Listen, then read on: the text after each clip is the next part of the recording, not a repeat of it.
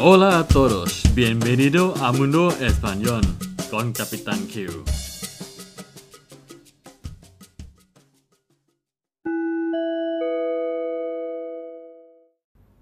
สวัสดีครับทุกคนยินดีต้อนรับสู่โลกภาษาสเปนกับกัปตันคิวอีกครั้งนะครับ วันนี้เข้าสู่ที่ EP ที่ 35 นะครับ 9 ความแตกต่างและการใช้คำว่าปอรและปาราดนะครับ สืบเนื่องมาจาก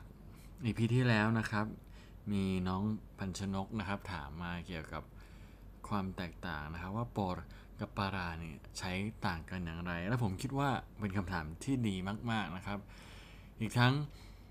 หลายๆ คนที่เรียนภาษาสเปนนะครับ คงสงสัยเช่นเดียวกันกับน้องนะฮะวันนี้ผมก็เลยจะมาอธิบายให้ฟังโดย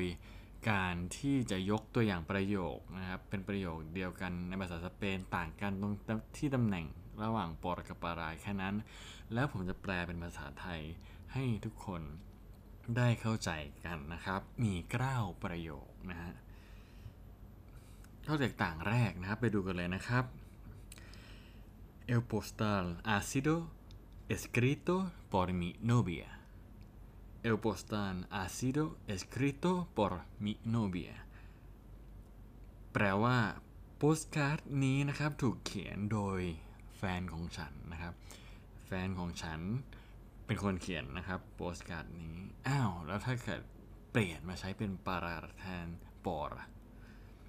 El postal ha sido escrito para mi novia. El postal ha sido escrito para mi novia นะครับ จากที่แฟนฉันเนี่ยเป็นคนเขียนนะครับไม่ใช่เป็นปาราเนี่ย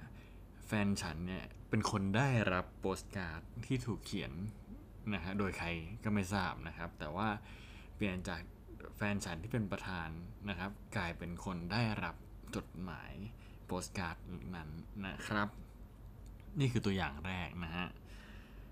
ตัวอย่างที่สองนะครับ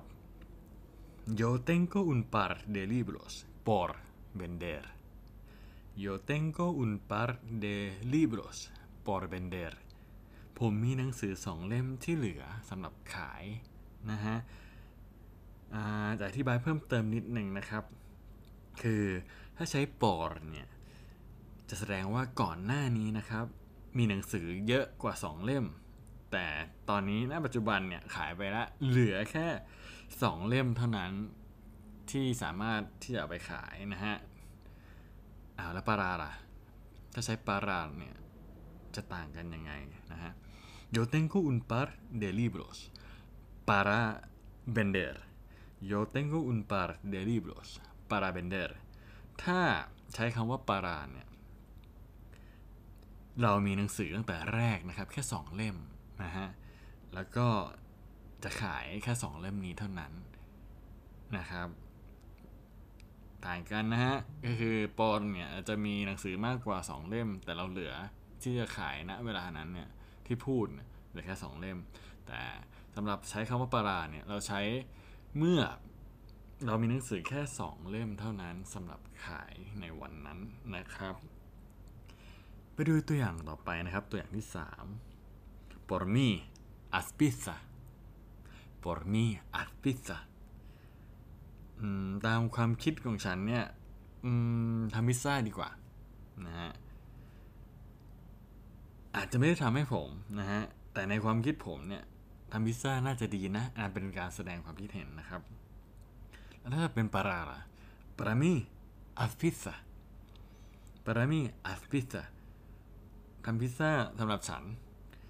อันเนี้ยผมอยากกินพิซซ่านะครับทำให้ผมเลยนะ คือทำเลย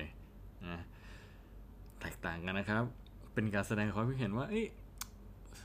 ในความคิดฉันเนี่ยถ้าใช้ por นะครับ ในความคิดฉันเนี่ย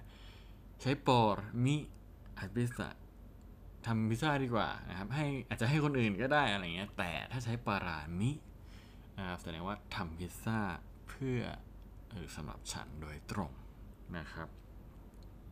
ตัวอย่างต่อไปตัวอย่างที่ 4 นะครับ por favor habla por ti por favor habla por ti ได้โปรดผู้แสดงความคิดเห็นเธอ นะฮะ เธอแสดงความคิดเห็นของตัวเองนะครับ แล้วถ้าเกิดเป็นปราล่ะ por favor habla para ti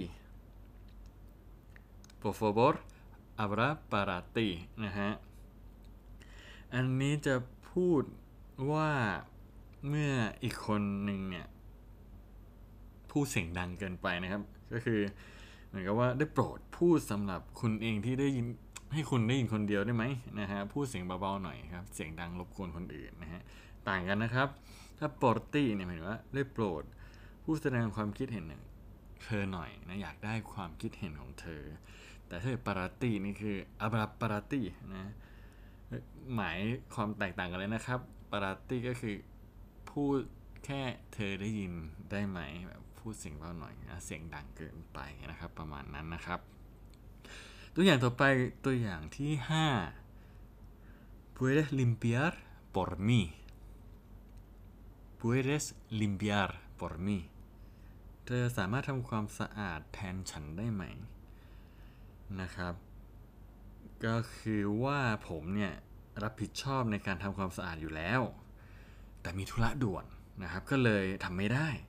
จึงขอร้องเพื่อนนะครับ ให้ทำความสะอาดแทนฉันหน่อย จะใช้คำว่า por แล้วถ้า para ล่ะ puedes limpiar para mí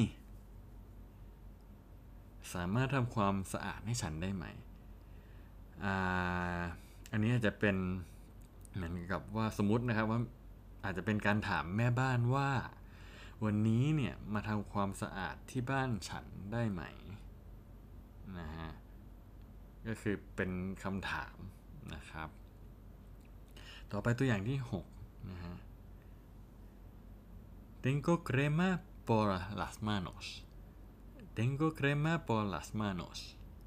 ฉันมีครีมติดที่มือนะครับจะใช้ por Tengo crema para las manos Tengo crema para las manos ฉันมีครีมสำหรับทามือนะครับ ก็คือใช้ปอร์เนี่ย ครีมที่ติดอยู่ที่มือเนี่ยก็ไม่รู้ว่าเป็นครีมอะไรอาจจะครีมทาหน้าครีมทาแขนครีมทาขาก็ได้นะครับ แต่ถ้าใช้คำว่าปาราเนี่ยจะเฉพาะเจาะจงไปเลยว่าเป็นครีมสำหรับทามือนะครับ ต่อไปตัวอย่างที่ 7 นะฮะ Voy a preparar la comida por la tarde Voy a preparar la comida por la tarde บอกถึง ช่วงเวลานะครับที่ฉันจะทำกับข้าวนะครับ คือบอกว่าถ้าในประโยคนี้คือทำช่วงกลางวันนะฮะฉันจะเตรียมกับข้าวตอนกลางวันนะฮะ Voy a preparar la comida para la tarde Voy a preparar la comida para la tarde อันนี้จะแปลว่าฉันเตรียมกับข้าวสำหรับกลางวันนี้นะฮะ หมายความว่าฉันเนี่ย จะไปเตรียมกับข้าวตอนนี้นะฮะไว้สำหรับกินตอนกลางวันนะครับแตกต่างกันไหมครับ ถ้าใช้คำว่าปารานเนี่ยหมายความว่าฉันนะตอนเนี้ยไม่ว่าจะตอนเช้าเลยก็แล้วแต่นะฮะฉันจะไปทำกับข้าวนะสำหรับมื้อกลางวัน แต่ถ้าใช้คำว่าปอนเนี่ยแปลว่า ช่วงเวลาที่ฉันจะไปทำกับข้าวเนี่ย คือตอนกลางวัน นะครับ ต่อไปนะครับ ตัวอย่างที่ 8 He comprado una casa por mi madre He comprado una casa por mi madre นะฮะ ฉันซื้อบ้านหลังหนึ่ง เพราะแม่ของฉัน แม่นะครับคือ เหตุผลในการซื้อบ้านหลังนี้นะครับ ถ้าใช้คำว่า por แล้ว para He comprado una casa para mi madre ฉันซื้อบ้านหลังนี้สำหรับให้แม่ของฉัน แม่ไม่ใช่เหตุผลในการซื้อบ้านนะครับ แต่ฉันเนี่ยอยากซื้อเป็นของขวัญให้แม่เองนะฮะ ปอร์นี่อาจจะแม่แม่อยากจะมีบ้านนะครับ แล้วก็บอกลูกว่าแม่อยากมีบ้านจังเลยนะฮะอะไรอย่างนี้นะเรารู้แหละ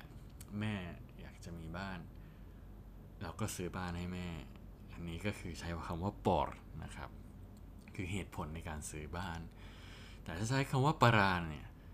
แม่จะไม่ได้บอกอะไรนะฮะ แต่เราอยากจะซื้อให้แม่เองเป็นของขวัญหรือเป็นอะไรก็แล้ว แต่เพื่อทดแทนบุญคุณหรืออะไรอย่างงี้นะฮะซื้อบ้านให้แม่ โดยที่ไม่ใช่เหตุผลที่แม่บอกเรานะครับ ตัวอย่างสุดท้ายนะครับตัวอย่างที่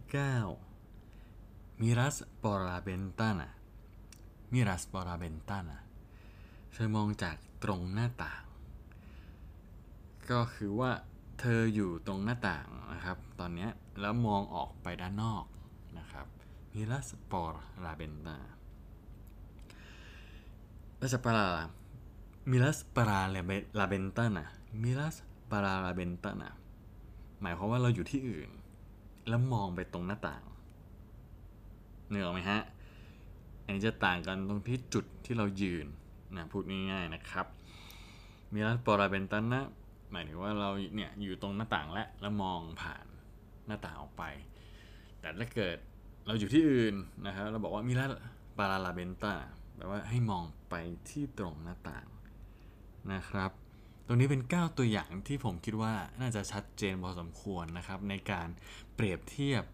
การใช้นะครับระหว่างปอรและปาราหนังหวังว่านอกจากน้องที่ถามมานะครับน้องเพญชนก น้องปันชนกนะครับ แล้วก็หวังว่าเพื่อนๆ คนที่มีข้อสงสัยในข้อนี้ก็คงจะคลายความสงสัยได้เหมือนกับน้องปันชนกนะครับ ก็หวังว่าเพื่อนๆที่สนใจภาษาสเปนที่เข้ามาฟังนะครับ ถ้ามีข้อสงสัยข้อไหนข้ออื่นๆอีกนะฮะ ผมก็เต็มใจที่จะมาคลายข้อสงสัยให้เพื่อนๆได้ฟังกันนะครับ ถ้าใครอยากจะถามก็สามารถเข้าไปได้ที่ www.capitanq.com นะครับ c a p i t a n q com นะครับเข้าไปแล้วก็